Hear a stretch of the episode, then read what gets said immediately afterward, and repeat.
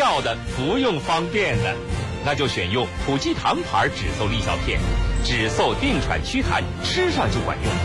普济堂牌止嗽利效片，国家专利创新药，零三幺二六幺八六六九八，药都制药集团。强光照射会导致短时间视觉障碍，甚至暂时失明。如果正在驾驶，结果将会怎样？不管路有多远，会车让我们关掉远光灯，目光温柔些，大家安全些，告别交通陋习，改变。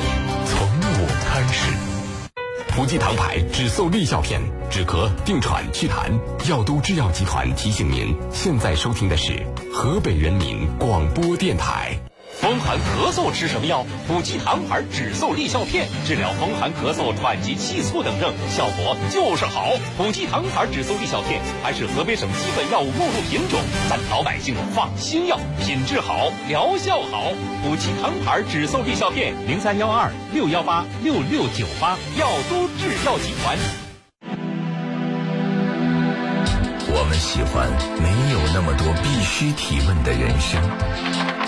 该叙述的叙述，该说明的说明，该议论的议论，该放下的写进温柔夜色，该结尾的留给明媚清晨。河北新闻广播情感交流节目《午夜情正浓》，探问生活，倾听你心。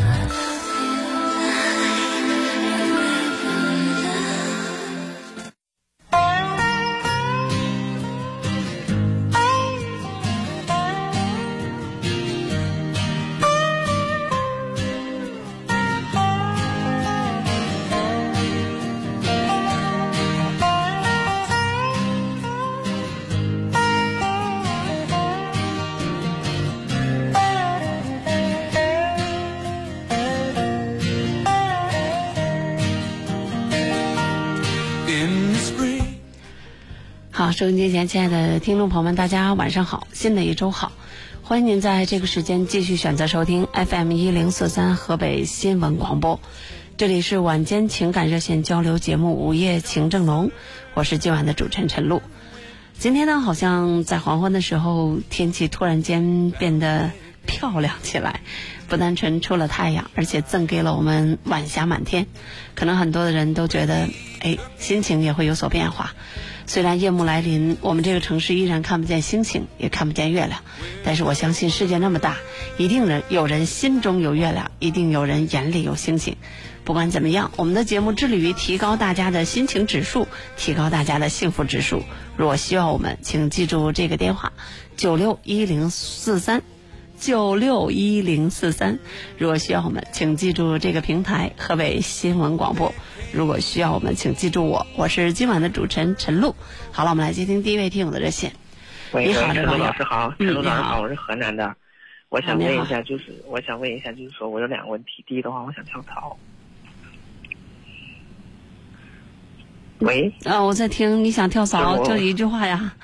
啊，第第二个就是说，我想去干那个地铁那样的工作，就是那个北京有个那个航天，就是说机机场柜台客服嘛。因为说我今年二十四岁，我说觉得我干这个，就是说干这个在石油方面干的挺感觉很闷得慌啊。第二个就是我女朋友在北京，我想问您两个问题啊。第一个就是说我女朋友在北京，我该不该离她近近一些，会不会发展的更好？第二个就是说我该不该跳啊？目前石油行业怎么样？到底？就这两个问题。你是那个在唐山的二十四岁的河南人吗？不是，那怎么这么巧？因为我还主持一档《有缘天空》节目，好像有这样不是，不是，不是不是，不是，不不是那个哈，对，好巧啊！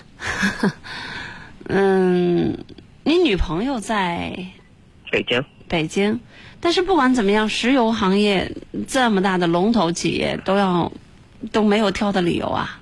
您知道吗？我出去来回打车都六十块钱，可闷得慌，天天待着。什么叫六十块钱打什么闷得慌？就就就是来就是来回打车嘛，晚上出去要买啥东西的话，附近连个大超市都没有，特别买个啥充值卡还得到打车的外面，特别麻烦，你知道吧？嗯，你要到银行或者是取个款什么，来回都得一百块钱，就那么比较远嘛，比较偏这个地方。但是你要知道，你们薪水也很高啊。那那是呀，但是我感觉我太年轻了，一直就干这个呀。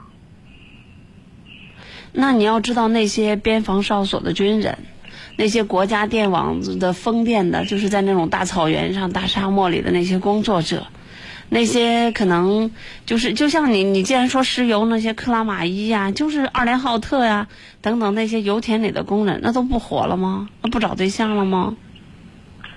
都这么不甘寂寞吗？都是老人吗？我们年轻人一个都不进吗？我认识的一个九一年的小姑娘跟我去韩国，我们石家庄是家里的公主唯一的女儿，现在就在二连浩特，就像你说这种荒无人烟人烟的油田里。那为啥呀？这是工作啊，这是人生啊。每样工作都得有人做啊，都有它特殊的存在意义呀。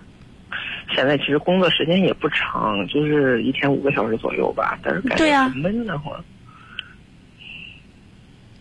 你要这件事觉得闷，我告诉你啊，另外换一份工作你会觉得不自在，可能。我感觉就是那个机场客服，我也打电话咨询过了，完了我也在五八上投网了，他感觉特别特别适合我。你说我，机场客服你等着天天挨骂吧，你等着被投诉，你等被掀桌子，你等着被指着鼻子骂的你狗血淋头，能吗？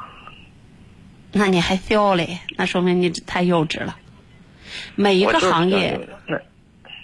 就包括我当电台主持人，我现在应该在家睡觉，可我在上班。那肯定，那就是，那每个人工作他都都是都是一样的。对啊，每个工作都有他辛苦的一面，都有他。现在可以说是子承父业吧，现在是。反正你要问我，我只是想说，没有一个工作是为了让你舒服的，工作是用来挣钱的。那那您觉得石油这行业目前来说，现在主要是啥吧？现在这个。奖金的话，我现在方面也。我告诉你，现在哪个行业都不好。举例说明，我们电台有很很跟很多的传播公司打打交道，每天都有传播公司关门。今天你要看互联网的时候，去哪儿和携程网都已经合并了。如果他们行业好的话，会合并吗？哎，就是去哪儿和那个合并了。我你别问我那些，你也不懂。啊。那为什么呢？就是因为每个行业钱不好挣。每天都有房地产公司倒闭，每天都有事业单位发不出工资。那那现在主要是这个问题。你说我要是万一要是出国一年的话，是回来有个车有房了，关键我这女朋友你说也不白白那个了。你如果上了机场客服以后，你挣不了太多的钱，再加上你这种不成熟的个性，可能你女朋友跟你谈谈谈都跟你飞了，跟你分了。那你说我要有机会出国的话，回来一年之后，他他要是。选择别人了，那该怎么办？这有什么呀？感情当中的分分合合很正常啊。我我这主要是也不瞒您说，我是第一次谈，也没有任何经验，知道这个。感情中的分分合合，就像我们说的，如果是真正的爱情，不会因为你出国一年为你们共同的未来而奋斗而分手。如果说因此而分手那只能说不是真爱呀。其其实我想说的是，他在北京，我想离他更远近一点，是不是两个人更好一点？因为他现在也是一个人嘛，我感觉这样的话不是更好的偏感。我不知道不懂这个，我也没敢跟我爸妈说，你知道吗？如果离得近一点，你挣不了太高的薪水，然后又从事着一个可能在他看来。那在这边的话，他那边工资是一个月三千，在这边的话，我这两个月是一万块钱。我再告诉你一句话啊，小伙子，无数的人都是因为你们这个行业里工资薪水高，国家给你们了相应的待遇，而两地分居或者是怎么样，都是这个样子的。如果说不是因为你挣那么多钱，我就敢这么讲，也许人家女孩不跟你呢。那倒是。哎呀，其实我感觉一个人谈的不容易，就破了这段缘分，你知道吧？你也许放弃了这份工作，女孩不跟你呢，因为你和别的人没什么区别了。就是我问他，他说他不让我放弃，那我说能不能？哎呀，其实我当然我了，没有放弃的道理呀。你就跟一个国家电网似的，给你搁在内蒙古，你上十五天休十五天，然后一个月拿两万多块钱。我告诉你，现在这份工作给我我都去。我那十五有吗？关键关键没有。你才多大呀？你现在就想拿两万啊？你才二十四岁，让人那些老帮菜怎么办？我现在我现在我现在两个月是一万块钱，一万多吧，一年合六万块钱吧，六七万块钱。你才这么小，你要知道在，你在北京就是机场客服撑死了，你拿大八拿八千啊！我告诉你关键，还不，他们关键不管不管住，这问题我也没解决。我告诉你啊，机场客服你撑死了拿八千，然后你要租房子干嘛？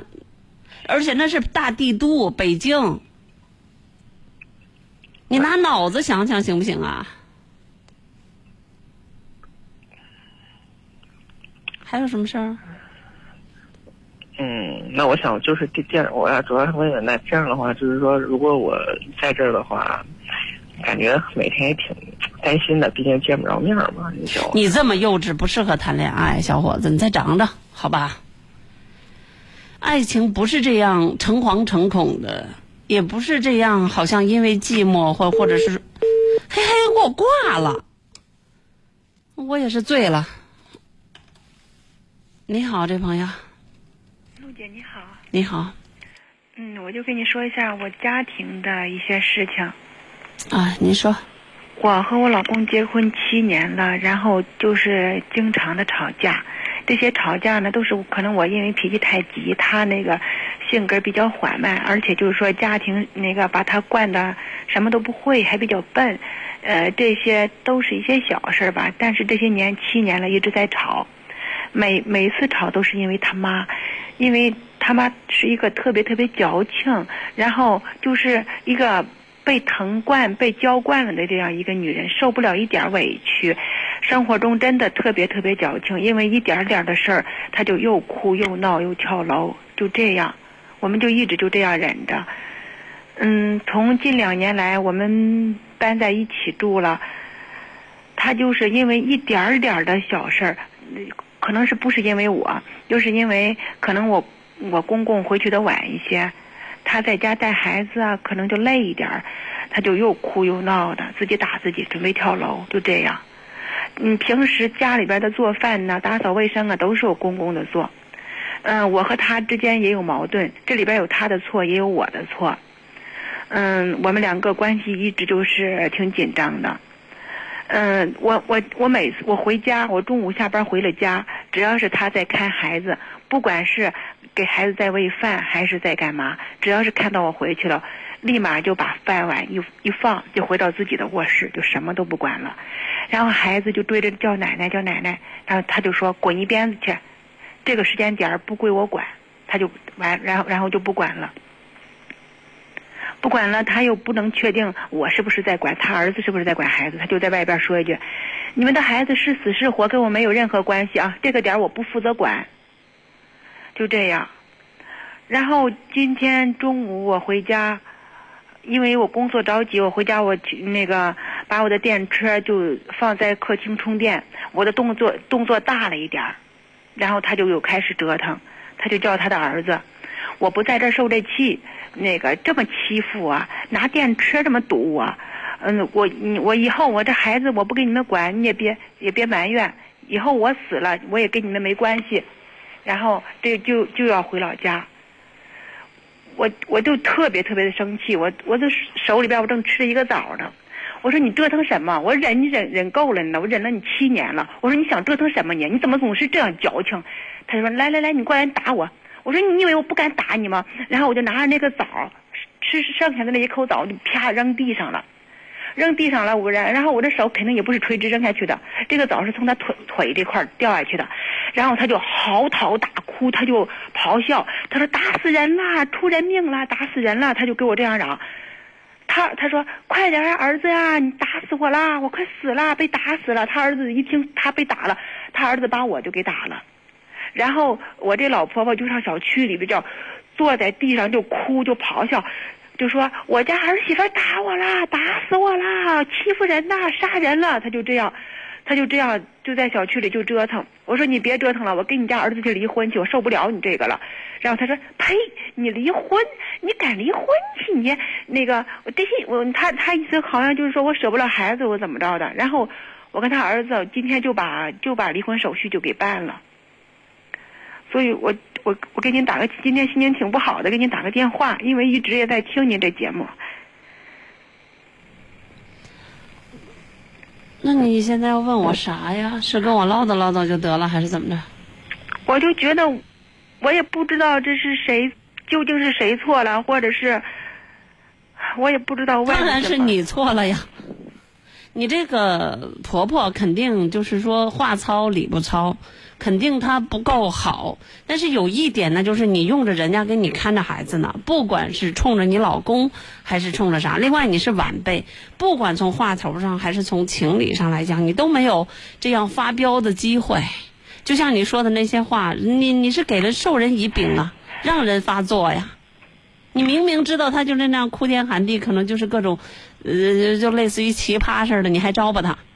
我今天没有招吧他呀，我今天回去就把电车充上电，我就赶紧说回单位，然后他就开始跟他儿子说：“我孩子我不给你带了，我不给你在这受气我刚才已经说了，人家肯定是话糙理不糙，人家人家就说那个什么那个时间段不归我管，人家本来就是你们下班回家了，孩子本来就可以递到你们手里了，这没有什么的，只是说话不那么不那么中听。但是整个的过程当中，你毕竟用着人家取，用着人家这个看着孩子呢，你应该知道。另外，就是现在此刻离婚了，你的你应该痛快啊。我离婚了，我我能痛快吗？我的孩子都那么小，我的孩子才一周半。那你较这劲干嘛呀？吹这牛干啥呀？嘴硬干嘛呀？当然，你问我，当然是你的错了。你傻呀？那我不离婚，他天天给我这样闹，天天会跟你这跟我这样闹。我只要下了班回家了，那你不给我管孩子，我下班回家不给我管孩子也行，只别管是给给给孩子干着嘛呢？比如说给孩子把了尿，他把孩子就扔地上，就关上门，就所有的事就不管了。你有本事别用人家给看孩子呀。其实这个孩子他也不是一直在看，所有的事儿都是，包括所有的洗涮呐、衣服呀、做饭的都是我就一点都不用，一点都不用。一点也不用，那他自己又不是说我不让用的，他自己也是那个帮我带一下孩子，而且就是说那个我老公他这个工作呢，就是在家里边能做的，我主要是我老公带，然后呢我老公带累了，他给打个下手，就像他那个，如果说一直让他带，他也不干，一直让他带。哪怕就是带一天的话，他就有情绪，他就回去就闹。这不就明明白白的，还是你们给人家增添了麻烦吗？然后就给他要带一天孩子的话，他或者是给我公公闹，或者是给我给他儿子闹。还是那句话，要想还是那句话，人家就看不上你，人家不喜欢你，人家就人家就是看你不顺眼，你怎么着吧？就是不喜欢你，怎么着吧？我我是觉得作为一个，我就觉得我妈就是她是一个恶毒的婆婆。你怎么着吧？那我就只能就说离婚，离婚。但是我的孩子又那么小，我就说了，是她是天底下最恶毒的婆婆。你想怎么着吧？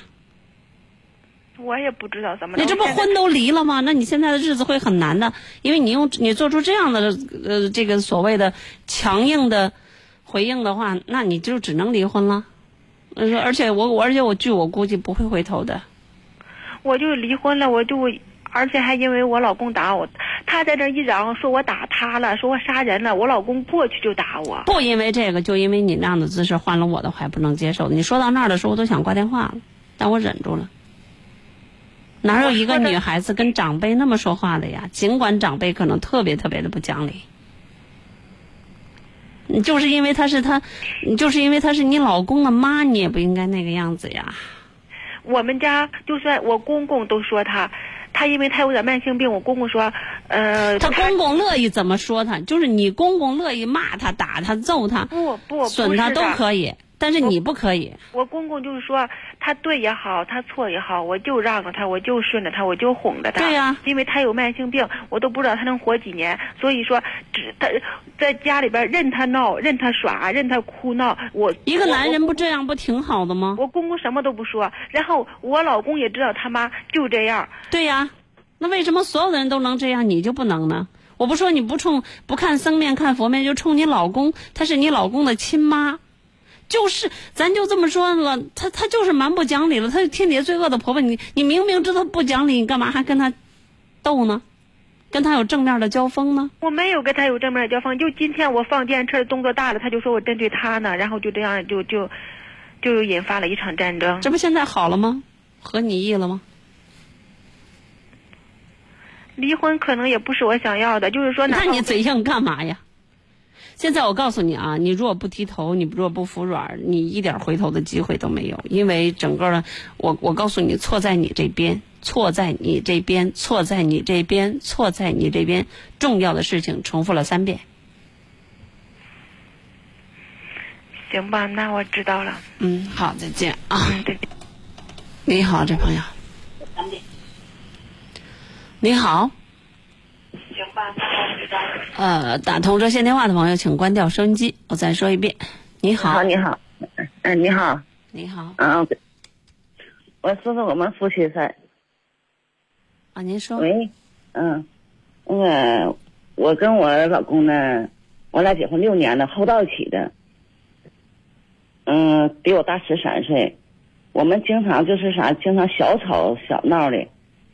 有一天就是我出去买菜的电话没接没接到，他打电话没听着，就嗷嗷给我一顿大骂，大骂我一生气我就回我老家了，回老家待了这一个来月，完了我们这说好又回来了，回来了呢，他又跟我提个什么条件呢？我不有养老保险吗？要交每年要交个，嗯六六千来块钱儿。他跟我说什么呢？他自己让我他自己说让我想办法让我自己交。完了，他说的你打两个月工，我打两个月工，咱俩就把这个保险交了。我说我不去打去了，我说我身体不好，你交几年了？你交了五年了吧？我交了五年了。您这是说啥呢？这然后问我啥呀？我想问问我们这婚姻，你说，嗯，怎么怎么办呢？有什么问题啊？就因为一个交保险谁出钱的事儿就要怎么办吗？你们不还那我你们不还在婚姻之内呢吗？是，我是这么想的，我先让他给我交啊，他不同意啊。你们是多，呃就是再婚多长时间呢？嗯、今年六年头了，六年头都没混出个情分来啊？没有。那你让我说啥呀？嗯你们很缺钱吗？嗯，怎么说？紧反钱很紧正做买卖张，也不是很紧张。他让我自己去想办法呢。他为什么这样说？他为什么不给你交啊？他就说他年龄年龄比一年大了，他说他交不起了。你这保险是怎么回事啊？是社保还是商业保险？社保，社保，然后要需要补齐的那八千块钱是吗？呃，已经补齐了，就是一年还交个五千多、六千来块钱。刚交了这一年的，哎，你们单位你们单位的养老保险咋这贵了？没有到位，我们是农村的，这是你这是你是是社保吗？是社保到老开支那种。是是在什么平安保险公司买的，还是在什么人社局买的？社保局，社保局社，保局买的。哇，咋这么贵啊？嗯，这还是低杠的呢，有中杠、高杠，我这是低杠的。哦，那嗯，人家要是实货实在不给你出，那你就得自己想办法呗。不过这六年的婚姻都没混出这个情分的话，你们这日子咋过的呀？反正我是这么想，让我自己出，我们一次分手就完事了，我是这么想的。那我是表示，我我我不会给你就是说出主意或拍板说分手啊，还是继续过。嗯，是。我只是觉得两个人在一起过日子，财产应该是共同的。那动用你们共同的资金，因为保险这些事情它是养老的嘛，那投作为一种投资，那我觉得应该是共同承担才对的。但是如果说有一个有一个人不在这方面承担，那就说明没想大家一块儿过今后的日子呗，没想着相伴到老呗。对我也是这么想的。嗯，那这这这，那要照这样的话，那太短视了，这那太把钱看得比情都重了，我觉得就没意思了。这再一个来说呢，两个姑娘对我挺好的。那姑娘给你出了不就啊？姑人家的姑娘是吧？嗯嗯，那那两个姑娘，两个姑爷对我都可好了。你自己的孩子呢？我没有孩子，哦，那人家这是咋个意思呀？不懂啊。多大岁数了？我呀，啊，我今年四十八。四十八不再交七年就行了吗？是的，农村是不是交三年、交两年就行了？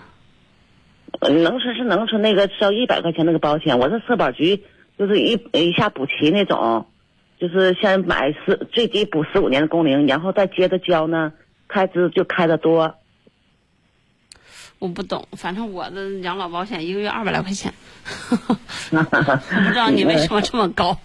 嗯，我们社保局就是有高中杠嘛，高杠是八千多，中杠是接近七千块钱，我这低杠的是今年是五千五千一。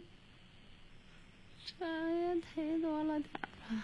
行，那个，不管怎么着，那你们商量着来呗。你要是手里没钱，你求人家也得让人家帮你；你要是手里有钱，他不出就不出吧。今年了给他交上了，今年的交上了，他说要下年的过你们还交吗？让我自己想办法去。嗯，旁边那是你老头儿啊？是，那他他啥意思呀？那就这么点钱，那既然在一块儿过，干嘛这点钱你要没钱还不给你交？这什么意思啊？俺咋不懂嘞？这是是那个听你这个广播嘞，我说这个话说脑里边儿是他给你打的电话，啊，就为了跟我唠嗑是吧？哎，行，那你俩别逗我玩了啊！好，该该干嘛干嘛去吧啊！你俩别逗我了啊！好，拜拜。你俩真是闲的。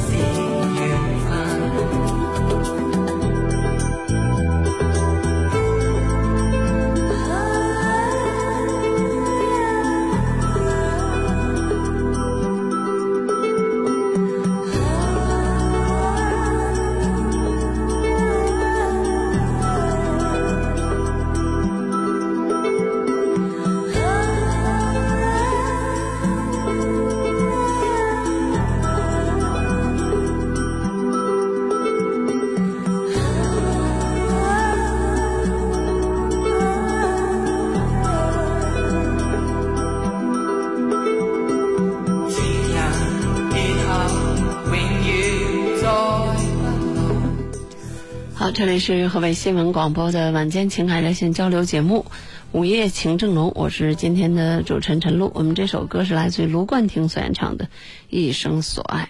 有的人在微博里各种感慨说：“哎呀，这再婚的家庭啊，老来相伴，嗯，不知道能不能真爱到老。”我觉得大家还是相互体谅吧。看来两个人还挺有意思的，大晚上不睡觉，还在那里开玩笑，而且开的是国际玩笑。你好，这朋友。哎，你好，嗯，你好。你你好，你好，经常听您的电话，听 我想咨询一下子这个事儿。嗯，这的话有个好几天的事儿了。呃，我儿子在北京。哎，我说话你听懂了没呀？啊，我在听呢，没事儿，您说吧。听得懂。呃，我儿子在北京呢。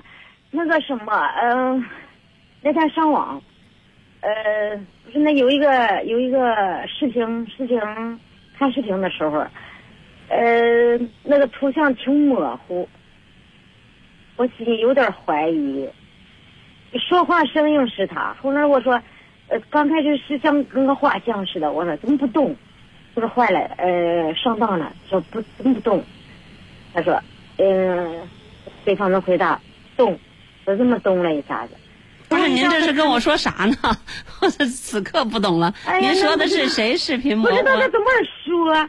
这个这个，昨天昨天这是这说这话是前几天的事儿了。昨天又发生了这么个事儿，就说在北京，你像当娘的也也是心里惦记的嘛。那个你跟谁视频？跟你儿子视频是吧？你跟谁视频啊？喂，Hello，断了。大家听懂他什么意思了？这是要问啥呢？断了。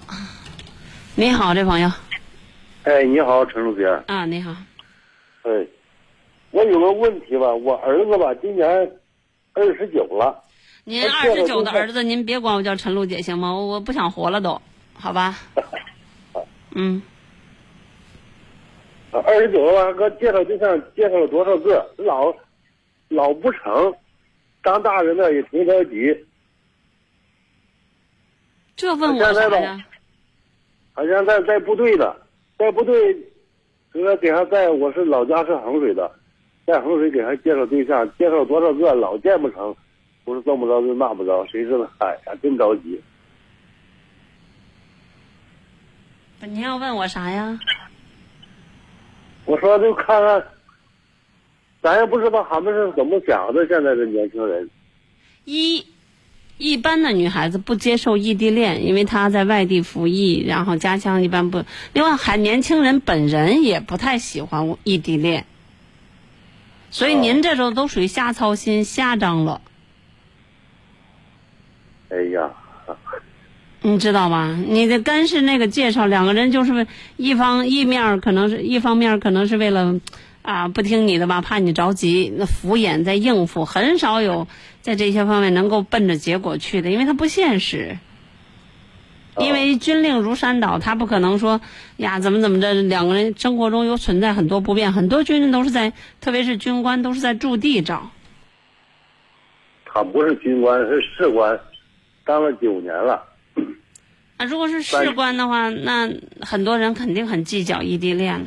那没有强大内心的，不是格外喜欢这个这个军人的，可能都会计较这个。啊，就说他干了三期，三期完了以后，他回衡水的，回衡水他有工作，就给他找工作。啊，我知道，我理解这个。啊，但是人家现在不是也是异地恋吗？再说不，他抛开这个事儿不讲，那你，你你你儿子自身肯定也有标准，他喜欢什么样的姑娘？也许看上他的他看不上，呃，他看上的人看不上他，这不很正常吗？是是，那倒是。嗯。哎呀，当大人了，就是，哎呀，给他们早点过了事儿就没事了。嗯。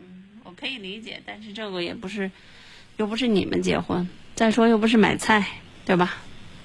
对对对，嗯，还有别的事儿吗？没别的事儿。嗯，好，再见。哎，再见。是叮咚的时分，已过零时的夜晚，往事就像流星，刹那划过心房。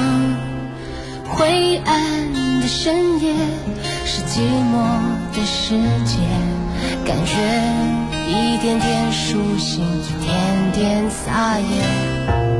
你的爱已模糊，忧伤还清楚我们于是流浪这座夜的城市彷徨着彷徨迷惘着迷惘选择在月光下被遗忘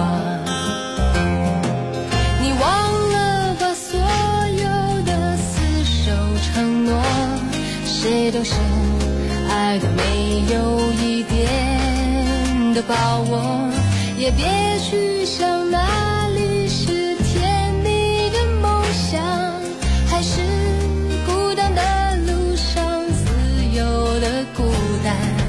你忘了吧，所有的甜美的梦，梦醒后多久才见温暖的曙光？像夜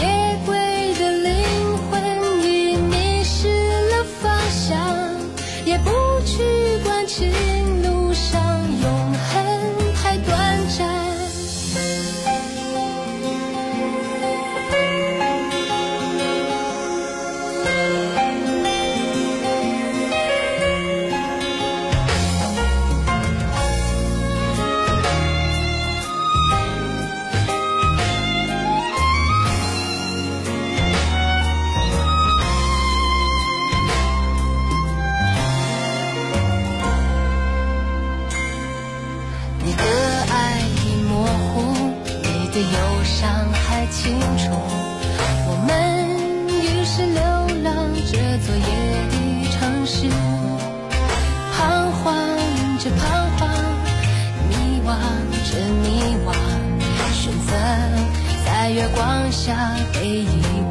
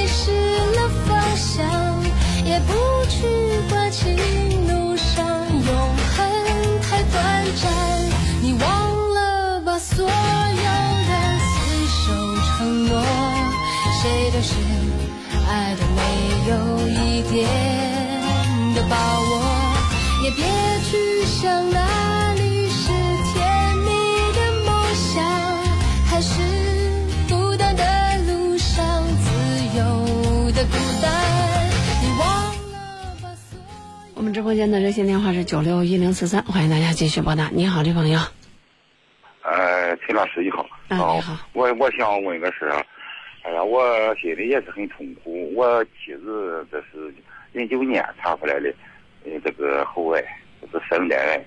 当时我要求把声带切除，哦，在济南齐鲁医院里确诊那个，确诊以后，他说，你，他说你不能把喉咙切除啊，大夫就说了，哦，整个红的细胞病变。我哎这种症我一发不得了。你得稍微说普通话，否则我听不懂。啊或者您要说不了普通话，您慢一点，好吧？哦，好。我大致听懂是喉癌切除了声带是吧？然后呢？啊，呃，切除声带，那个齐鲁医院大夫都跟我说了，他说整个喉咙喉咙说细胞病变，说你不能把喉咙切除啊，他说这种症他说一般说不治疗。哦，现在北京有一家医院，说弄下活呢，能给治好。哦，我也怀疑这家医院，他能不能治好呢？我啊，是齐鲁医院是国是全国比较有名的治喉咙，我知道。我这个怎么办呢？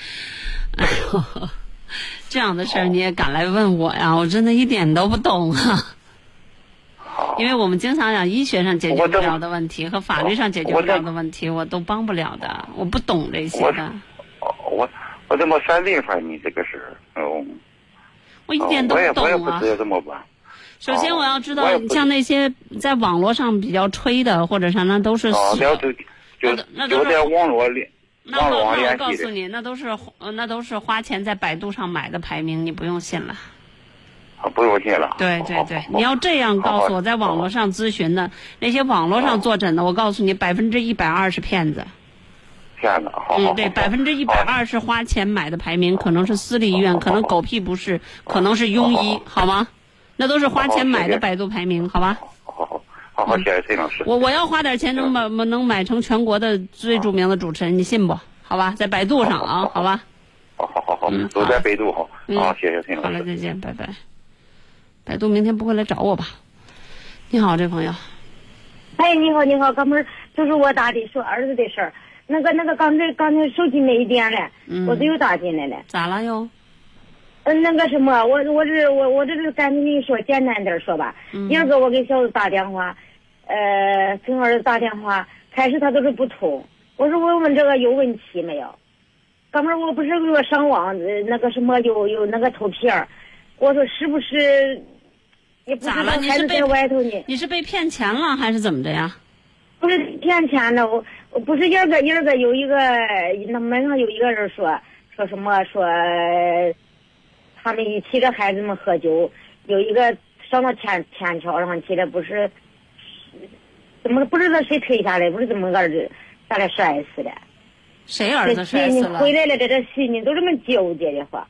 谁儿子摔死了？嗯，是城王庄咱们这儿，嗯。啊，你别人家。孩子摔死了，跟你有啥关系啊？我这是说怎么给孩子打电话，我跟你说这个事儿啊，有人给他打电话老是打不通，打不通什么事儿呗？那打经常打不通，在电梯里会打不通，手机没电了会打不通，睡觉了会打不通，然后这有啥呀？你给我打电话永远都打不通，因为我不爱接电话。嗯，打不通，这后来了，打好几回打不通，这后来了，我就上网，上网，呃，还是他也不上网，后来了，我就点了一个，我就瞎点，点了一个方块，我也不会打字儿，不会，我这不会打字儿，我都点了一个，高子就说，呃，我告他，一个告状，呃我也还是不会打的，你告他什么？我说，呃，我我也没法回答。你这是这干啥呢？我都听不懂你干啥？你不认识人家，你跟人说啥呀？你又不会打字儿，你怎么跟人交流啊？想问，这有问题没有问题？这到是怎么回事儿？我拿这个电话给你打，打通了。我都、啊我我到现在为止都不明白您啥事儿，啥意思呀？这是都是。我说你呃，来来来来来，我问你，你现在就嗯是因为别人儿村口巷口里人说谁谁谁把谁儿子推那推下去是拿桥摔死了，你就担担心你在北京的儿子有事儿是，然后打你儿子电话打不通，是这事儿吗？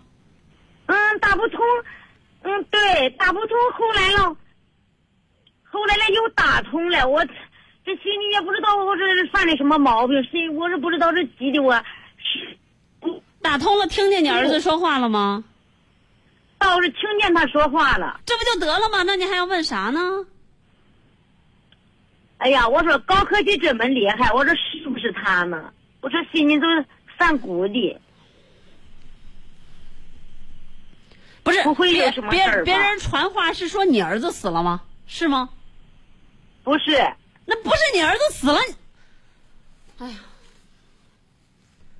哎呀，我我实在不能理解啊，不能理解您您您现在这种，你又不懂，你不懂，你干嘛往坏处去想呢？他大活人都跟你说话了，再说你不一电话里不听见你儿子说话了吗？是吧？视频里你也不看着你儿子了吗？对吧？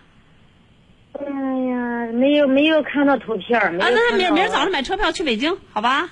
要不你在这儿瞎嘀咕瞎想，明儿早上买车票去北京，去找去。咱咱们们待会儿去一下。不是有人跟您说啥了吗？你家有个明白人儿呗，有个明白人儿呗，比如说有个二十二十九、三十岁以下的呗，二十，邻居邻居里头有呗。哎，你把随便一个明白人跟你儿子一通话不就完了吗？喂，另外您是哎哎哎您您您精神上是正常的人吧？哎呦我的妈呀！导播老师，你要再给我接进来这个电话，我跟你翻脸了啊！我真跟你翻脸了啊！咱俩就不是一伙儿的了，行吧，导播老师啊？我在我怀疑我在跟一个精神不正常的女的说话。你好，这朋友，哎，是不是我电话呀？嗯，是你电话。啊，陈总，我经经常关注你节目，我想问个事儿，我和我老伴儿的事儿。我今年六十五岁了，那个我跟老伴儿经常就是说就是在这十多年、二十来年差不多，就这个光景上，就原先都还好，光吵架、光搁气，老是让我心里挺纳闷，可什么了？我就说，我就就就就这回事吧。我现在已经在床上，我这个我我那个什么，我把腿那个骨折了嘞，我不能动，就是上锅出下去的。嗯，前天吧。不是，您也得慢点说，要不我听不懂呀，也这嘟嘟嘟嘟嘟嘟的。那个我那个现在骨折了，我在床上床上嘞。骨折了，在床上呢啊，然后呢？对啊啊！我跟老伴儿嘞，就是前天吧啊，我那个我在那我在客厅那个看电视去了，床上一个一个小床上一个小被，一个大被一个被子，这个被子厚被子，我就我就盖了盖，盖个我老伴儿，你不能你不能盖这，你你你不能你不能盖，这是人家闺女的被子，他搬的时候你盖你的被子，啊，他把我被子被子搬到外边，我盖盖盖后边。我我举举的拐吧，举的拐，我就是说没没法拿呗。我回来以后，大被子我没法拿，两个拐举怎么拿呀？我要能蒙个脑袋上，把大被子我要放上来。哎，这是一回。就是昨天，昨天，呃，那个他们都没在。前天前天他们都没在，那老剩我一个人，老伴也上闺女家去了。上闺女家去了，我那个在床上，我在屋里，我因为我知道大被子不好拿，我我自己看电视老，想看自己，我自己也看电视，我拿小被子我。呃，拿闺女的被小被子我盖了，盖了以后我看看见，看见我就底下放着我就睡觉。第二天老伴从闺女回来了，见我一看那个床上有有个有个小被子，他知道是我盖了。这谁给盖小被子了？我说我这那小闺女被子也也归人家不叫被子盖，你非得盖小被子？你不能盖你被子。我说我被我大被子我没法拿，你你没拿你没法拿，你都没你你那现在你都你你都没拿拿回去啊？我说你没见，我都没啥拿，蒙被子。哎，您别详细叙述这件事情了，因为我反正我也听不懂。您就说您要问我啥吧。问就说就他这个就就是洁癖呗，这就他就发我说我不能洗澡，不能盖不能盖这个被子被子，就这意思。特别特别特别洁癖，就为这他我叫门好多说的时候就让我挺生气。你看我我都不能动是吧？我那个盖盖被子，我看电视，你应该说能管会我管新婚的。那个哎，这个老夫老妻了，都这么长时间了，可能说话没有那么多的忌讳了。他也是为你好，不是为我好，他就洁癖啊，就是洁癖不好吗？洁癖不好，那个他的脾气特别脏，问题是啊，那您想干嘛？过不？我想问你，我就就是俺就是这么脾气，我这么这么脏，就说哎，我好像对别人好的，跟我一说就着急，但是他过去他不承认，知道呗？过了会儿就不承认了，我就纳闷哈，这怎么回事？承认有什么意义呢？承认有什么意义呢？不是，你先说你过不？你你你有那能力，你有那决心，说这样的人我不受了，我我我离婚，有那能那有那个想法吗？有那能力吗？当当当然是不能的。没有那就忍。人的社人的社会还有一个问题是吧？他这个人你看，我姐妹，你比方说呃，他这么干净，我都他这么干净，可是。他不爱吃石头家务，我那个我这人就是家里干干净净的哈，利利索索的。他就不叫他他不石头，他不石头嘞，我有时我就石头，我说干净，他他就说，他说你这弄的，有时候他不尤其他不在了吧，我就弄的擦的干干净净的，厨房了外边弄的挺干净的。那现在回来叫他呃叫他意思说，我意思是你看回来你就跟我这样弄这样，结果呢他回来不再说不不说好，还就跟我就翻脸，你看你怎么整这么好弄好了你没分在外面光，啊。那个你弄石头东西我都看不见了，想要找找不着了。你说我这这这这么也不对？呃，这个是这样啊，一这个话里话外的话分两头说，里从两头讲。一，如果一个人长期大致比较长期的做家务，确实是挺烦别人动这些东西，因为到时候什么东西找不着。还有一个，他说那个驴粪球表面光，你们男的做家务，我知道您出于好心啊，但是因为做家务有的不是男的擅长的，比如说你洗的碗，比如说你擦的地，你以为很干净了啊，拿你的标准，但是说实话，可能每个人标准都不一样，但可能拿我的标准，我还得重新再做一遍。其实呢，可能内心里也会也会。就是话头上可能就会说的比较狠一点，但我觉得这些都，你其实您刚才说了这些，这都是鸡毛蒜皮的小事儿，并对您并无恶意。我是觉得您太相对来讲可能是，一番好心，可能被被被别人否定，可能心里不舒服。但是我觉得没啥，这都是情理之中的事儿。我刚才讲了，男人不擅长做家务，就是你刷的碗。可能相对于很多的女人来说，当然我指的是大多数啊，也有一些女人不善做家务的，那还是不够干净。比如说你们男的洗衣服，那可能女人的洗衣服比较讲究了，先要使洗衣液，然后再使柔顺剂，可能有一些特殊的地方还要使排这个漂白剂，然后再可能要要觉得要杀菌，还要使消毒液，那可能就就就比较麻烦一点了。然后最后出来可能还要烘干，烘干完了喷香水，这这这有的人都都都会有一堆臭毛病啊。但是这有什么不好呢？这本来就是一个热爱生活并且活得比较仔细的一个表现呐、当然，我说的这包括这个被子，其实从从某种意义上来讲，如果是特别特别讲究的人，被子应该是分开盖的，因为每个人盖被子，比如说头和脚不分呐、啊，里外不分呐、有的人是相对来讲比较介意的，没有做到亲昵和什么什么到彼此毫不计较，因为确确实实有的人不习惯，因为被子这个东西它影响睡眠，所以如果说被子。嗯，呃，不舒服的话，或者是影响自己心情的话，确实有的人睡不着。问题是嘛，我就觉得他是没这没这这个老伴了，就这么长时间。我是觉得他说的这些事儿可能是唠唠叨叨，你你不习惯，但是并不框外，也并不是他格。他嗯，他就他不是这好这么说，他就他就他就好像就就这么多年了，我是是工作，我我要不是工作的话，我也没这么多的耐心跟你说这些。我这是工作，我要不是工作的话，我才没耐心跟你说这些呢。我一句话就把你呛过去了。他弄他弄那地的长得不像啊，经常嘞，你水有那地都长得不像那我我厨房嘞，你知道，经常他他他卸到上面的黑嘞，就是，我就见不得这，那那那生菜的话也不能。过日子，过日子就是相互迁就。如果你的中大的方向是不和他分开过，不跟他离，那我觉得好多的事情就不要过分的去计较了，多看对方的优点，好吧？好，我这个心特别别扭，就是光着内心光着急，我内心的，嗯，光光内心着急，看他是不是将来我。那我帮不到，那我那我帮不到您了。明明知道这件事情没有解决的方法，明明知道这件事情徒劳无益，还在这件事情上纠结，那用年轻人角度来讲，怎么这么轴呢？是让他怨我那是，吧？嗯，就这样吧，好吧。好，再见。哎，你们都是来找我唠嗑的吗？这么大的鸡毛蒜皮的小事儿，本来没有答案的事儿，你问谁谁也没有不会有答案的呀。你好，这朋友，喂，是我吗？你好，请喂关掉收音机，好吧？这朋友关掉收音机，哎，关掉了。嗯，请讲。我跟您问一下，我就是说我们那个孩子呀是当兵的，当兵呢家地太多，多我想就准备让他回来。什么太多你看地累着呢，种了地，啊？怎么了？那部队可不是说你想让他回来他就回来的呀。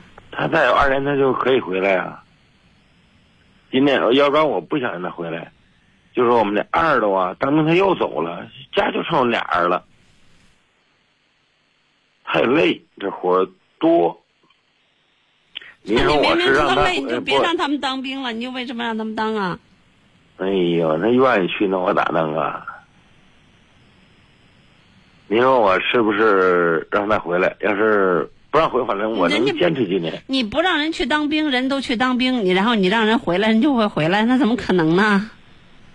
这他俩全走了，就 这家就剩我俩人，我俩人累着呢。这这你让我咋回答您啊？哎呀，嗯，依法服兵役是每个公民应尽的义务，特别是对于男孩子来说和女孩子来说。哎，他的兵役也就二年，他他他他怎么转士官了我？呃，就是他回来，他不一定愿意跟你一起去干农活，或者现在的年轻人啊，也不一定。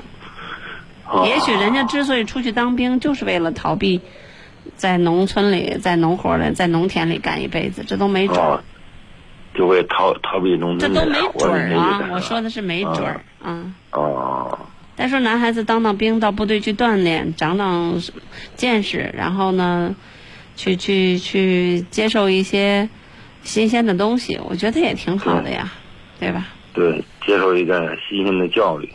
嗯。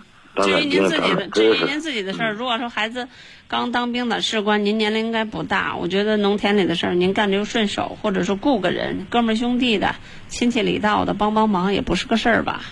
为什么非得就是跟孩子过不去，老是在孩子身上较劲？他越不愿意干的事儿，你越让他干，这就没意思了。就像刚才那位朋友，你这越是改不了的事儿越计较，那不自寻烦恼吗？还有其他问题吗？嗯，就是我觉着就是太累。原来呀，你比如说他哥走了吧，当兵当兵去，你看这今天他又走了，我刚才说了，您要是拦就嗯拦住，要没拦住的话，您就得接受。就得自个儿干。人家人家你不让人去当兵，人都去当兵，你让人回来，人就能回来，这很明显的事儿吧，对吧？哦，道理在这摆那着，也就是人家不听你的呀。啊，那我们俩就接着干呗，那意思是。貌似是这样，哦，嗯。雇人啊，刚才不说了吗？找个亲戚里道的，然后是雇人，雇人活儿也多。那说明家里这家大业大的，这说明是好事儿啊。太累了，跑前跑后，这事儿那事儿。如果不缺钱的话，把它抛荒了也行啊，对吧？那可惜了，那那我不能干这事儿。那不既然可惜了，那就花钱雇人呗。呃，那那那事我是不能干的。嗯，行，那就这样。哎呀，行嘞，那麻烦再见。你好，这朋友。哎，你好。嗯，你好。哎，是我哈。嗯。嗯 嗯，光听前头家务了，我想问情感问题，陈龙老师。嗯。那个呃，孩子呢，现在是呃大三了，然后他在一边学雅思呢，他一边准备考国内的研。您说那个就是说他出国好啊，还是在国内读研好啊？国外读研快，一年半，一年就回了。国内至少三年。另外，如果家里有经济实力的话，我还是建议，有经济实力的话，哈，从长远的角度来讲，我还是建议出国。如果可能的话，在国外工作，并且留在国外。如果说早晚还要回国内的话，那就在国内读。明白我我说的非常直接了。嗯，我明白。嗯嗯，你对。然后如果孩子没那个志气，不愿意在国外去去去打拼，也不喜欢国外的生活，那我觉得就没必要到国外去读，因为。呃，那另外当然，如果说他是真因为国外是宽进严出嘛，就是嗯，能稍微的学长点见识，因为国外知识上肯定没有我们国内学的多，国外啊，因为国外即使是读研，他那个教学方法什么的，也就是都是创新性的，所以说可能没国内知识学的多，但是长长见识可能有点好处。但是如果呃另外就是快嘛，一年半嘛，对吧？嗯，然后还有一个问题就是呢，孩子在雅思班里头呢认识了一个小女生，他两个开始异地恋。我这个还是我们孩子的初恋，我不知道现在是是阻拦还是支持。我不阻拦，我我不主张阻拦孩子谈恋爱，因为至少我需要这样的方式来成长。呃，我嗯，这这是一个成长方式，但是这个阶段适合不适合，而且是异地恋呀、我认为孩子只要考上大学就适合谈恋爱了，非常适合，特别适合，无比适合。如果一个男孩子到了一定的年龄段，呃，就是到了二十二三岁，然后连恋爱都没谈过，也没喜欢过姑娘，没被姑娘喜欢过，这挺麻烦的。嗯，哦，那那明白了。那我再问您一个问题，陈龙老师，你说来而不往非礼也适合与家庭姊妹们之间吗？家庭家庭什么之间？姊妹之间，就是说，呃，家庭成员之间，有血缘关系的人不适合，不适合。我跟我家里人不讲究这些。啊。嗯，我觉得，嗯，那就所以我们经常在家里人说什么见外呀、客套啦，怎么等等，这是对所谓的客人啊，或者是什么样说。如果跟自己的家里人还这么客气的话，就真的用我话来讲，就真是见外了。就是谁有谁就多给点儿，谁喜欢就这样那样，然后没必要就是说，当然大面上的事儿肯定有啊，因为这个如果家里姊妹够多的话，那比如说谁家外甥这一辈小辈儿结婚了，那大家随份子都是肯定都是共同商量的，是吧？就是都都得随，你不能有什么特例，这会让人很费解。至于说，至于说这个私下里有什么来来往往的话，我觉得我千万没必要。今天我给你一个这个，明你给我个玉坠儿，明天我就得给你一个项链儿，这太麻烦了，这累死了。那只能说是担当是一种能力，对吧？我刚才其实，在你没问之前，我已经说了，就是在这样的事情上，就是自己的血缘关系这种亲情上，就是谁有能力，比如说。举例说明吧，你有能力请人上五星级酒店吃一顿，那你不能说啊？那要那那要按来往的话，那别人请了请饭也上五星级酒店，可能这个经济水平不一样，那我觉得就没必要这样。如果说是能力水平一样，只是心态的过呢？那品味还不一样呢。有的人不认为五星级酒店好吃，就是爱上五七路吃板面去，那品味还不一样呢。嗯。对吧？有的人整天穿名牌，有的人就天穿贵人鸟，就穿特步，那咋的？对吧？他有多少钱，他也穿贵人鸟。嗯。对吧？那这品味还不一样的，就是眼光还不一样的，所谓的观念还不一样的，经济实力一样的人，那就是刚才我说的，那有的人就上五七路吃板面去。我到现在我都不知道那板面长啥，我现在是都不知道什么叫板面。那你能说我比人有钱吗？对吧？不可能啊！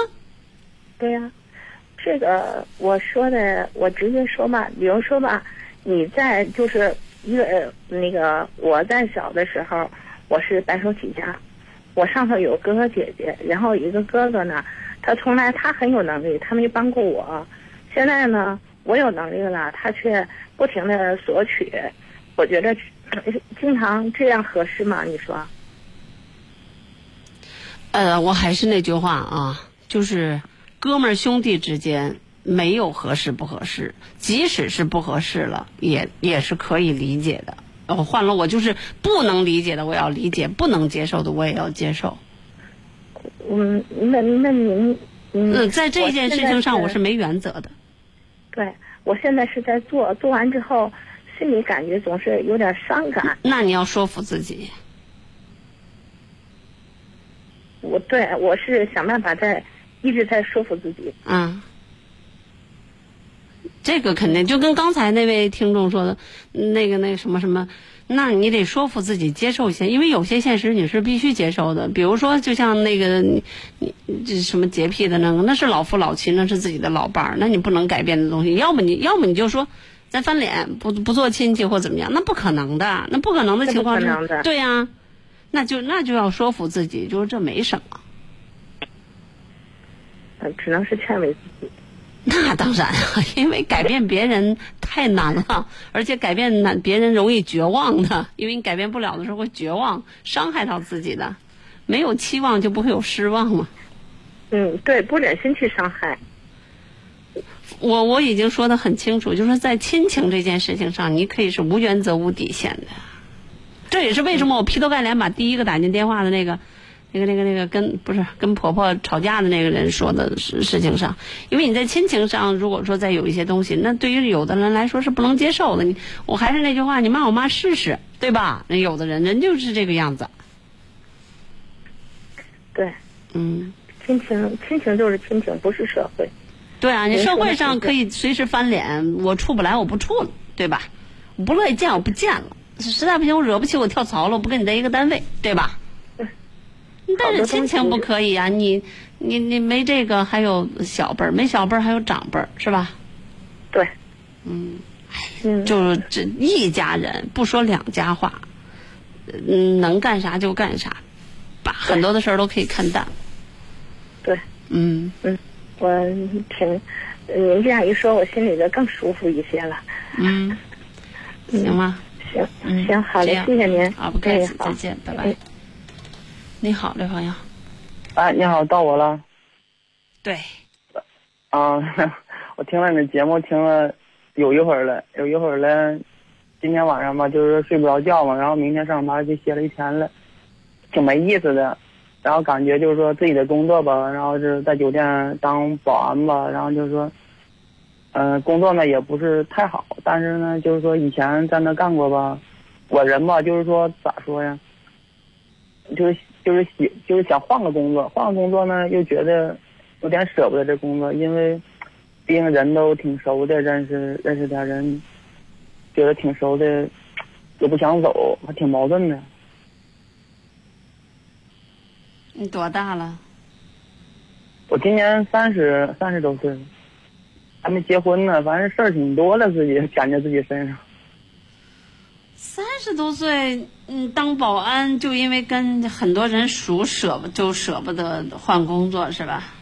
我觉得这不是主要问题吧？是你换的那份工作比这份工作更有诱惑力吗？呃，更适合你？我以前就是说，嗯，就觉得自己这么大了吧，就是说应该多挣点钱，然后是，毕竟说自己还没对象呢，对吧？嗯。如果说干保安这工作一个月就挣两千多块钱，挺挺少的。然后自己花钱这方面啥的，嗯，感觉是应该应该来说换工作。但是从感情的角度来说吧，我这人就是说，不是太愿意接触一个新的环境。所以我刚才其实我我我保护了你的自尊心，那你要实际上来讲，我就说你能干什么呀？我这人就是长这么大呃最喜欢的就是汽车了，想做一下跟汽车有关的一些工作。与汽车所有有关的工作都是技术活，除了销售。对呀、反正我就是比较喜欢汽车，然后别的但的是销售有一个问题，就是如果你不习惯、不适应的话，你没有相关工作经验，你三十岁再去做销售，你这起点你忒低了，你你你你你根本就弄不过人那些一开始就在这个行业里面浸润的那些年轻人。因为这个这这个做销售需要从业经验，做做维修呢更需要从头学了。你说吧。因为汽车给我的感觉啊，你像我对汽车的理解就是说啥呀？我现在的理解就是说，一个汽车吧，就是给人的感觉就是说，嗯、我感觉就是说，操控性方面就是开起来比较好开，就是一辆好车，没必要说太，太就是再多的配置吧，就感觉没有用，你知道吧？就是说，你看汽车无论就是一个一个转向对吧？一个左右转向的灵活动、可靠性是吧？然后就是加速方面、刹车方面。然后别的就是说乱七八糟的电子配置，我感觉就没有太大的实用性，你知道吧？你可以这么说，但是对于我来说，这些都太有实用性了。我专门为了听音乐，专门为了享受电子的乐趣，把我自己的车载的原装的东西都更换了。每个人的标准不一样，对于我来说这些很重要。比如说，我会我会更换非常好的音响等等这些。这这每个人标准，有的人就喜欢天窗，那我不一定喜欢天窗；有的人就喜欢加热的座椅，那可能对我来说这些不重要，我可能就喜欢音乐。所以你这个不能做销售，起码来见人说人话，见鬼说鬼话，你不能说你自己的话，记好了吗，小伙子？我教你。其实我感觉做销售，我也考虑过，别人也就是跟我说做销售这个问题。其实我做销售吧，我觉得你说，啊，比如说你遇见客人了，就说这车如何如何的好，我感觉是没有用的，你知道吧？其实我我们不探讨这事儿，因为我也不是从业者，我只是想说的是，工作是用来挣钱的，工作不是用来享受的。另外，感情呢是不是会因为彼此不在一个单位，抬头不见低头见，然后就断的？如果那样断的话，也不算什么感情，顶多算是酒肉的朋友。我们不谈那销售的事，因为那那些不是我们探讨的事儿。大家观点不一样的话，也没必要探讨，因为嗯，萝卜青菜各有所爱，对吧？感情的事儿，就是说，首先从我，从从感情这方面吧，就是说跟跟父母之间吧，因为我跟父母之间吧，很少说是，呃，说感情方面的事儿，因为我小的时候，我父母经常吵架，你知道吧？然后自己吧，嗯，就不愿跟他们交流些什么，知道吧？你今儿打进电话来，到底想问我啥？我们这是一个热线，呃，就是情感热线节目，不是聊天儿节目，小伙子。我打电话就是觉得睡不着，找个人聊天儿是吧？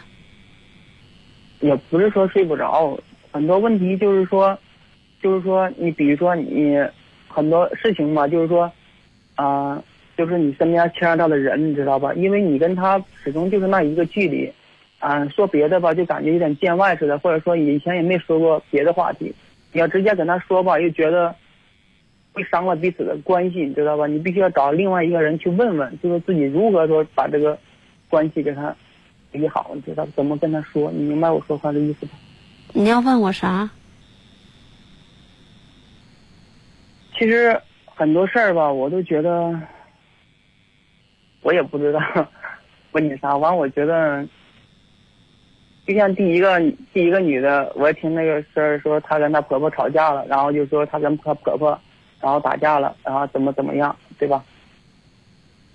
啊、然后你呢，就是说说了说了她是错的，其实我也不知道该说啥。啊，我就觉得挺乱的，你知道吧？我不知道。你这东西吹的稀的棒子的干嘛呀？不是有事儿呗？没事儿我们挂。你再这儿，你再自己思考一下人生。因为我们的节目是一对一的，就是你不是聊天节目，你可以有问题我们来你来问可以。你比如说我要不要跳槽，你明确问我的话，那我可能就会问你，你有什么样的能力，你喜欢什么样的工作，能做什么样的工作，这没有问题。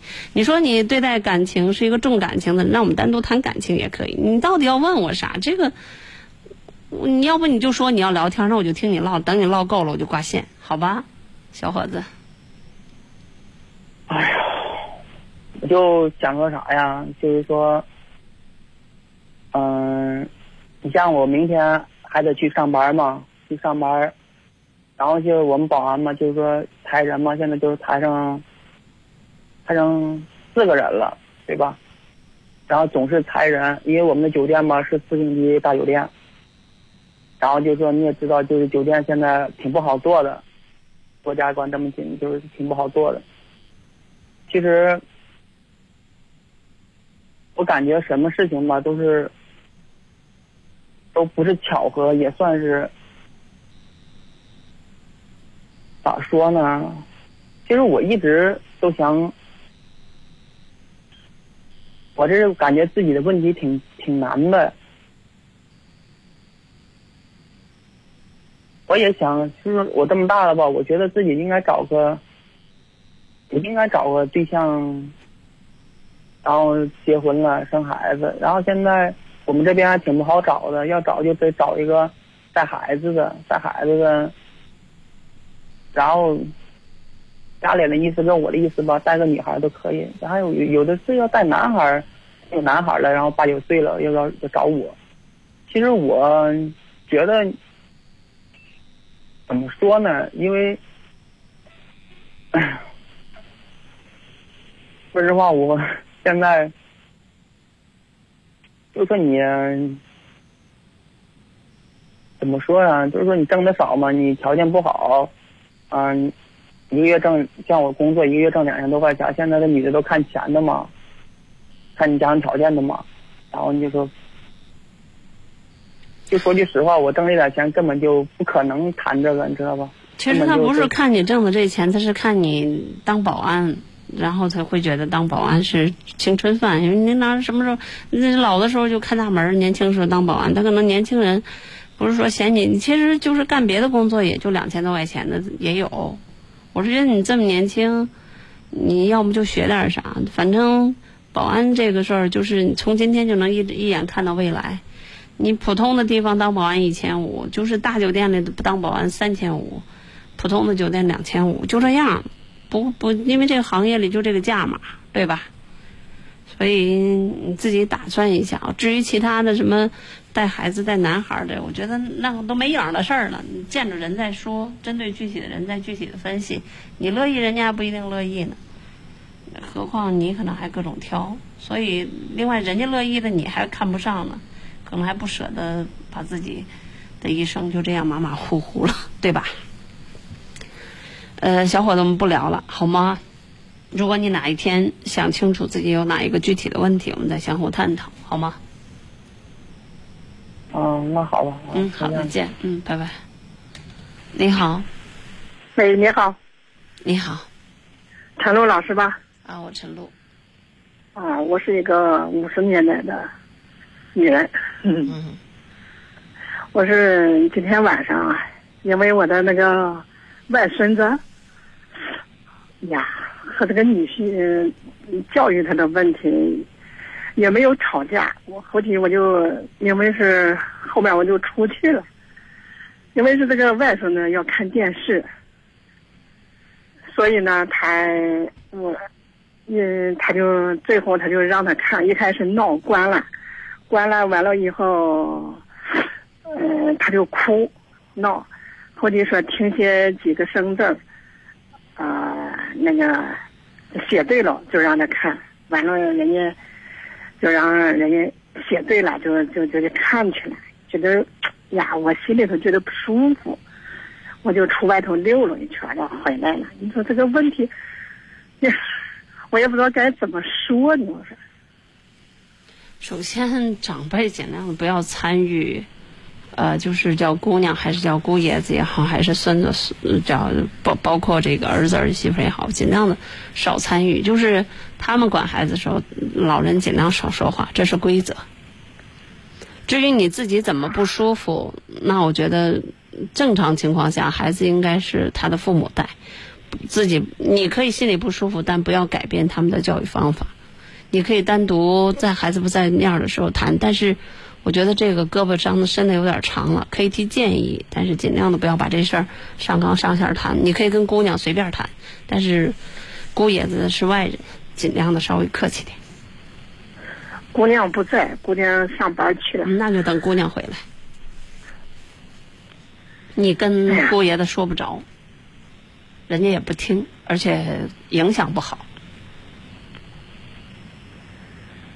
后边我出去转了一圈又回来了，我说是那个，因为是这里吧是，嗯外我是个外地的，因为我来这里给他们看孩子啊，做饭还是这些接送接送孩子。您就做好后勤工作，至于管教孩子这方面，由着他们吧。另外就是您有啥事儿，您跟姑娘说，尽尽量不要跟姑爷子产生正面的观念上的交流，还有行为上的一些呃不对等。我是这样的建议。啊，那个 我你看我能不能这样说？我一我是三月份来的吧？嗯，我现在是这么长时间，是不是他我让他妈来住两天行不？跟女婿说，不管啥事儿，你都要跟姑娘来商量。你是姑娘的妈，你跟姑娘来商量。啊，嗯，然后至于我，啊，你说吧。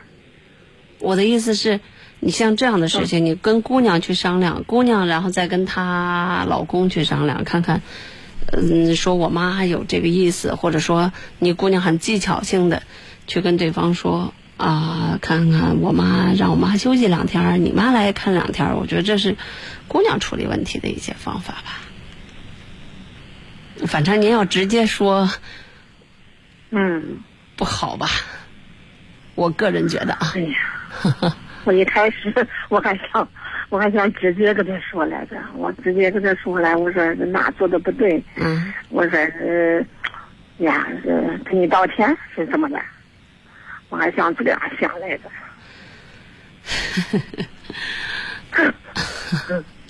因为这个孩子呀，是我从小把他看到现在。我能理解啊，就是老人的这些做法，我是都能理解的，但是我觉得不合适。我是最我是最不能喜我最不能接受的人是什么样的人啊？就是不把自己当外人的人，就是外人就是外人。家里人就是家里人，男人就是男人，女人就是女人，好人就是好人，坏人就是坏人，谈不来就是谈不来，不要指望天底下所有的人都能谈得来。就像我，我能理解您，但并不是所有的人都能理解您，对吧？我这样，我跟你没关系，您打个电话，可能我能理解您这种做法，我也能从局外人角度冷比较冷静。但你姑爷子不一定，不一定能够理解您的言语和行为，对吧？那要碰上不能理解，那不麻烦了吗？事儿不就大了吗？哎呀，我就说让他晚上了不要看电视，明天孩子要考试呢，他没法说。这也不是绝对的。一，孩子本身就应该学会独立的处理自己学习的这个能力。另外还有一点，大人看电视当然固然不好啊，因为小孩子他可能比较贪玩，不不专心。但是你说，如果一个大人为了孩子，就整个把自己的这个什么都都都给没了，那个球赛也不能看了，这也不能看了，我觉得那养孩子的意义也不大了。说实话，嗯，对吧？哦，是。所以我是觉得这其中一定有一种相对比较好的一种方式。我是觉得您也没必要唉声叹气，这实在是太鸡毛蒜皮的一件小事儿。是，我孩子是他们的，您您您没必要这么。所以这隔辈儿亲有的时候，嗯，是隔辈儿亲，我就是说是管他，以后管不了他，我说是这。您要是脾气不好，您就更不能跟姑爷子说了，好吧？啊，我血压又高，嗯，后来我就出去转了半天，我才回来。嗯，少说话吧，好吧，老人少说话吧。不是，就是是这样，我就觉得是，呃，婆婆不要跟儿媳妇多过招，就是丈母娘少跟姑爷过招，然后就跟那老公公少跟儿媳妇过招。我就觉得这个里边确确实实，你有啥事儿冲你姑娘说，咋说都行，好吧？另外，我觉得人家两口子如果没啥问题，在这些方面，老人尽量不要指手画脚，好吗？嗯，好好。因为那是他们的孩子，好吧？尽量跟他们保持教育方法的一致。嗯，是，行吧？你说的你说的很对，我就那个，我就呃这样一说，我就好多了，我就。嗯，行，您也慢慢平静一下，没事早点回去吧。还在外头溜呢是吧？没有回来了，已经啊，回来了。哎呀，回来我说给你打个电话，问一问，咱我也知道知道。嗯，就是稍微客客气气的，年轻人有年轻人的生活方式，您的标准也不一定对，是吧？对对对，是。我就说句您爱听不爱听的，换了我要为了个小崽子不让我看永昌比赛，我肯定不乐意。哦，是。嗯，好吧。嗯。谢谢你啊。嗯，好嘞，再见，拜拜。呃，后果就是我拽他一块儿看。好了，我来接听下一位。你好，这位朋友。呃，这位朋友您关掉收音机，赶快和我说，因为时间特别有限了，你先讲啊。呃，陈陈露老师你好。你好。哎，你好，我想问那个夫妻情感的问题，是这样的，嗯，我老公出轨了，出轨了，哈那个现在。醒悟过来了，和我坦白承认错误了，但是我我心里面我老过不了这个坎儿，你帮我分析分析。这有啥可分析的呀？过吗？过呀，过是肯定过的，但是心里面过不了这个坎儿，这一夜没法掀过去。我们国家无论是法律条款，还是一个单位的管理原则，都是知错就改就是好孩子。反正他改了，改了，现在这回我那个觉得对对不住我了。和我坦白了，交代了，也也也认承认错误了，但是态度挺好的，但是我过不了这个坎儿。如果你过不了面对我，那我只能来吓唬你了，就或者也不算吓唬，这是事实。就是如果你过不了这坎儿的话，他就真的会下回出轨了，而且不回头。下回啊？对。嗯，我我打算那个好好的那个惩罚他一下，或者是怎么着那个。怎么着？那个不不搭理他干嘛的呀？你有那个魅力，你有那个本事吗？你有那个自信吗？不要给你点阳光你就灿烂呢。他出轨能够回头，啊，我觉得这其中一定有你的原因。我觉得是给彼此一个机会，您要客观的来看待这件事情。塞翁失马，焉知非福也。而不要因为这件事情反倒好像自己有点得意，好像抓住人家宝把柄，然后这辈子，然后你终于有小辫子了。那你要这样的话，那你只能是说，啊，我还是那句话，那下次人出轨保证不回头了。啊，他也是这种意思。他说我既然我有别的想法，我都不跟你坦白了。既然坦白了，都知道跟你一心一意的好好过日子了，恢复过错误来了，知道对不住我了。对呀、所以您您啊需要做我老的。揪住不放，他他很生气，反正这种问题。我只是告诉你这一件事儿，如果你是啊揪住这件事情不放，并且拿这事儿打牙祭的话，那下次人家啊保证出轨，这是必须的。因为你人家能够出轨，那就说明你的婚姻或你个人是有问题的。哦，那肯定有点问题吧？对不？你知道就好啊。嗯。但是这个心里面这个坎儿一下没法过去。嗯。那咋着？那不实在过不去就离呗。离也不想离的。那不想离那就过呗。这不很简单的事情吗？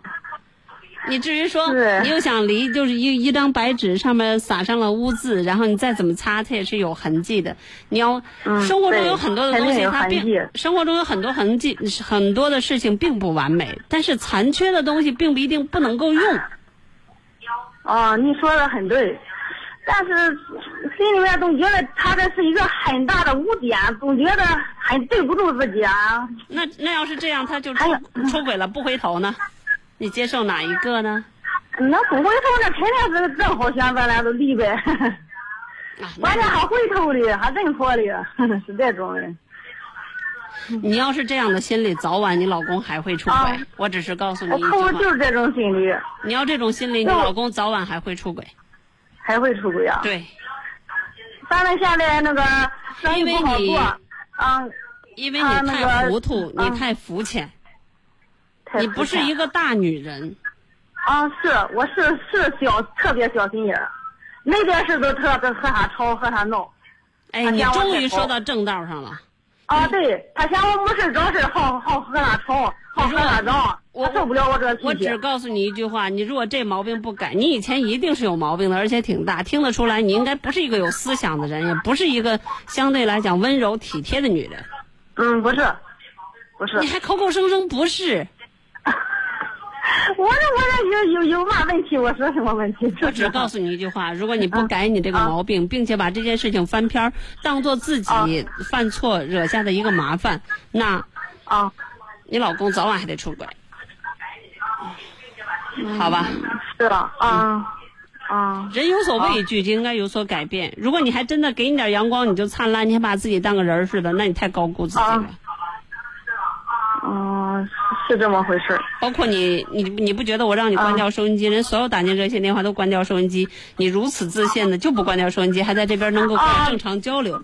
不不是不是，我我不知道是怎么回怎么回事儿。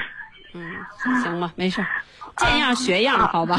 就是啊人家别人的声音里都没有这种这种东西，你稍微你得学也得学一下吧。啊，下次我第第一次打电话，我不知道那个关掉，不不会弄。不是做什么事情要听劝，啊好吧？啊，对，我肯定听劝。要不我说你们经理的事多，找你给我分析分析。这事儿过去你分析就过分析去我心眼里我都先喝凉了都，要不心眼里压力特别大。嗯嗯，行，这事儿过去吧，好吧？啊啊，再咱说也先肯定与。你有很大的关系，好吧？